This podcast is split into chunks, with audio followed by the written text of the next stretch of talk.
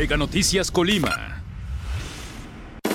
A continuación, en Mega Noticias.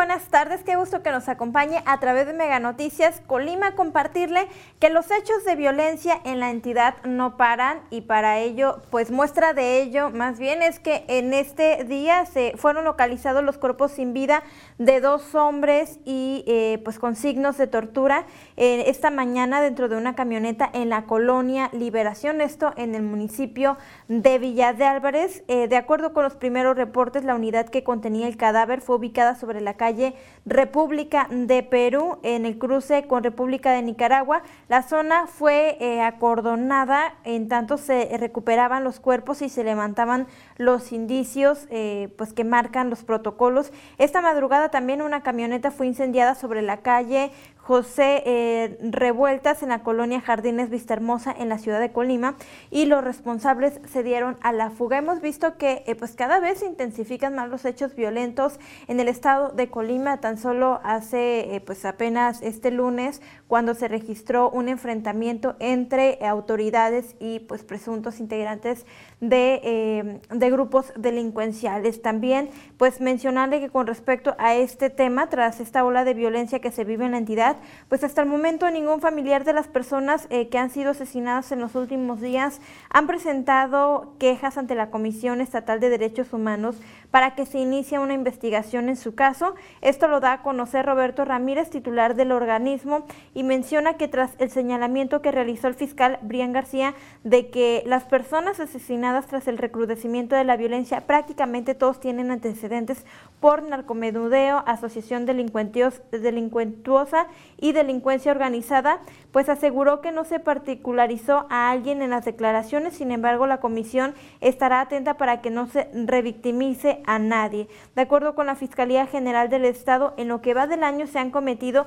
184 homicidios, 50 en enero, 68 en febrero y 66 en lo que va de marzo. Si sacamos cuentas, eh, esto, bueno, son 184 casos, pero esto hasta ayer. Hay que sumarle estos dos cuerpos que fueron localizados, pues ya estarán sumando 186, que si lo, sumamos, sumamos los días que van eh, hasta este momento de 2022, estaríamos hablando de un promedio de casi tres eh, homicidios al día. Imagínense la, la gravedad de la situación que está viviendo actualmente el estado de Colima.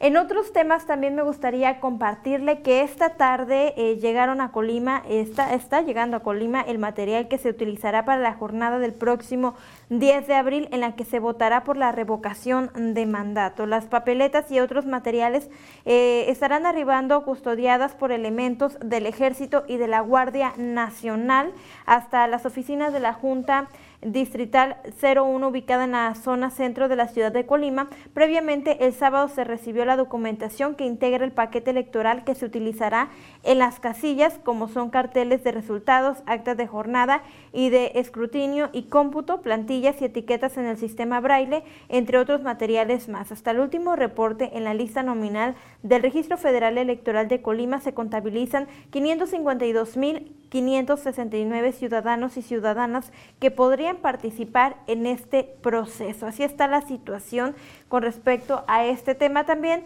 Y bueno, pues también compartirle que de acuerdo con la organización Cómo vamos Colima, tres municipios del estado se encuentran reprobados en materia de transparencia. Los detalles los tiene mi compañero Manuel Pozos y está en eh, la línea. Manuel, te saludo con mucho gusto. Buena tarde. ¿Qué tal, Karina? Muy buenas tardes. También te saludo con mucho gusto y, por supuesto, también a todo nuestro auditorio.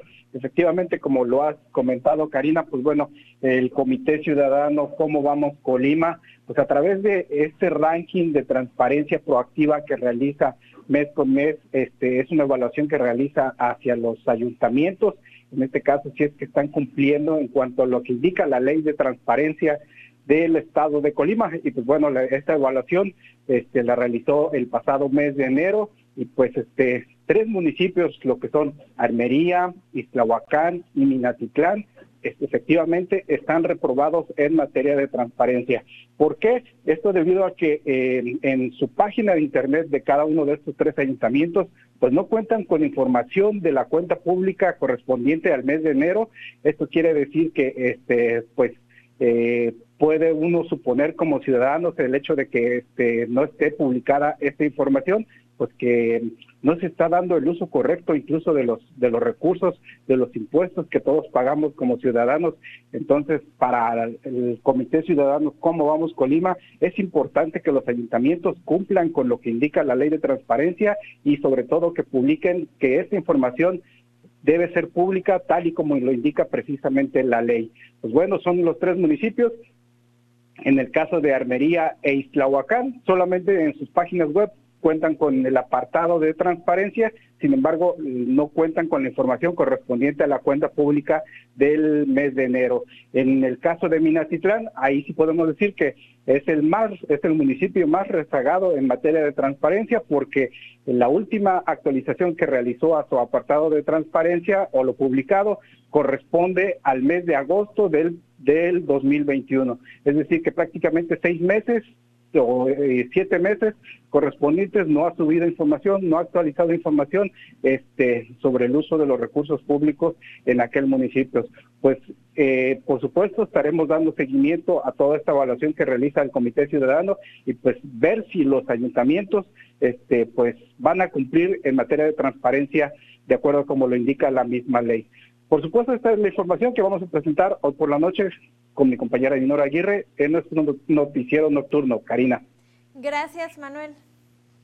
Gracias, buenas tardes. Buenas tardes, pues ya escuchó usted todos los detalles, puede consultarlos eh, a detalle, pues ahora sí que a detalle en el noticiero nocturno con mi compañera Dinora Aguirre. Tenga usted muy buena tarde y buen provecho. Tenemos para ti a partir de este primero de abril todos los juegos en casa de Astro. Síguelo a través de TVC Deportes, la casa de los Astros de Jalisco. Megacable presenta Smart Security, el sistema de seguridad para tu hogar con cámaras, alarmas y sensores desde 450 pesos al mes, con seguro de robo e incendio incluidos. Vive con tranquilidad con las herramientas de seguridad accesible de Megacable. Seguro te comunicas. Tenemos para ti a partir de este primero de abril todos los juegos en casa de Caballero. Síguelo a través de Mega Sport, la casa de los caballeros de Culiacán.